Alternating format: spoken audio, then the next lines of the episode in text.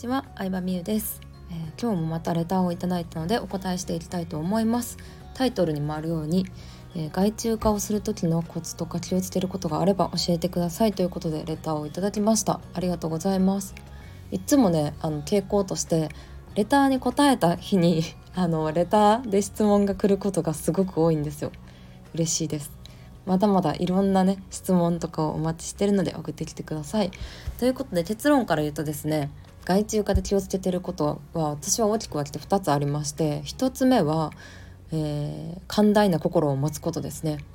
外注化をして他の人にお願いするってことは絶対自分でやるよりかはうん出来とかもそうだし時間もかかったりとか初めてやることって誰もわからないと思うので今まで自分がやってた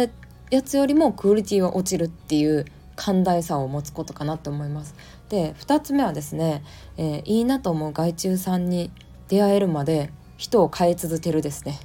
はい そうなんですよ。でそれぞれを詳しく話していくとあの寛大な心を持つっていうのはうーんやっぱりそのなんだろうな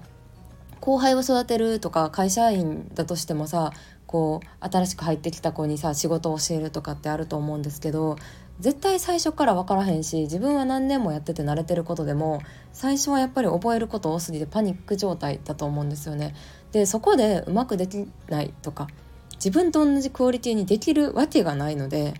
うん、なのでちょっとクオリティが落ちても大丈夫なことをお願いするようにっていうふうにはしてますね。うん、なのでそこでなんか怒ったりとか切れたりしちゃうともう誰も無理なんでそうかといってずっと自分でやり続けてても全然楽にならないしできる限りこう他の自分以外の人でもできるところっていうのは振っていった方がいいと思うので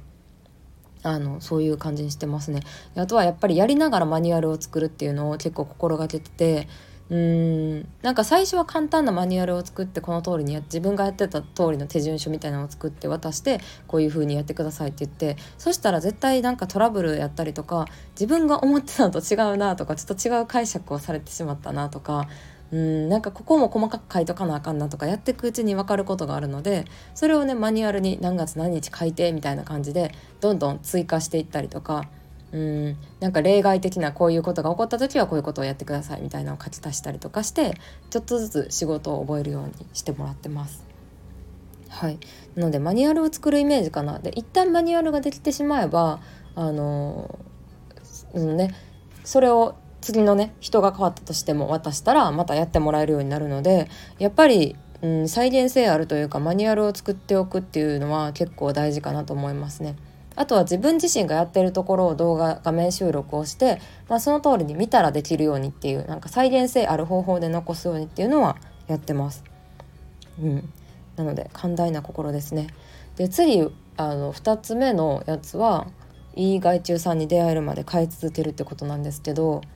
もう本当にねめちゃくちゃ買えましたよ私も税理士さんもそうだしデザイナーさん LP とかうん、バナーのデザイナーさんとかもそうなんですけど、まあ、ここならとかねランサーズとかでいつも探したりとかうーん私のお客さんでお願いすることとかも結構あるんですよ。インスタをフォローしてくれてる人とかメルマガ読者さんとかにお仕事お願いすることがあるんですけど正直メルマガ読者さんとかファンでいてくださってる方にお願いするのってめちゃくちゃ良くて。もう普段の例えばあのブログのライターさんをお願いするとか、うん、バナーを作ってもらうとかだったら私の好きな感じのデザインとかを分かってくれてるじゃないですか。それがいいと思ってフォローしてくれてたりするのでなんかあんまり細かいこと言わなくてもよかったりするんですけどでもどうしてもうんこうフォロワーさんにいない仕事の場合とかだとここならとかで探すとまあ、やっぱね適当な人ねめっちゃいるんですよね 適当な人もいますしこれ外注さん使ったことある人は絶対経験してると思うんですけどなんかね手を負傷してねあの急にいなくなったりとか 急に連絡取れなくなったりとかは、まあ、普通にもうあるぐらいの感じで接するのが楽やなって思います。でまあもちろんこう制作上がってきたものがイメージと違うとかっていうなんかどれだけ実績があっても例えば私の好きなテイストじゃなかったりとか、うん、女性向けのこうコンテンツをほとんど作ったことがない人だったらなんか金額結構外注費高かったのにちょっと微妙やなって思うこととかも全然あったりして、うん、でもそれはもうしょうがないのでいい人に当たるまでに変え続けてますね。なので、まあ、外注さんって社員を雇うわけではないのでもう一回作って微妙だなと思ったらもう次から頼まないみたいな感じでもうなんか躊躇なく変えるようにしてますね。で変えていくうちにもう5人も6人も変えてたら絶対いい人に出会えるのででいい人に出会ったらまたお願いしますって言ってえちゃんとあの定期的にお願いできるようにあえて定期的にお仕事をお願いしたりとかあのこういうところが良かったですっていいところをもう全力で伝えたりとかあのちょっと多少金額が高くなったとしてもずっとあの一緒に仕事をしてもらえるようにっていうのを心がけてるかなって思います。こんな感じでまとめると、えー、なんだっけ？まとめちょっと待って忘れちゃった。まとめるとあ1つ目は寛大な心を持つっていうことと2つ目はいい人に出会えるまで変え続けるっていうところでした。なので参考にしてもらえたら嬉しいなと思います。外注化は本当に自分が楽になるため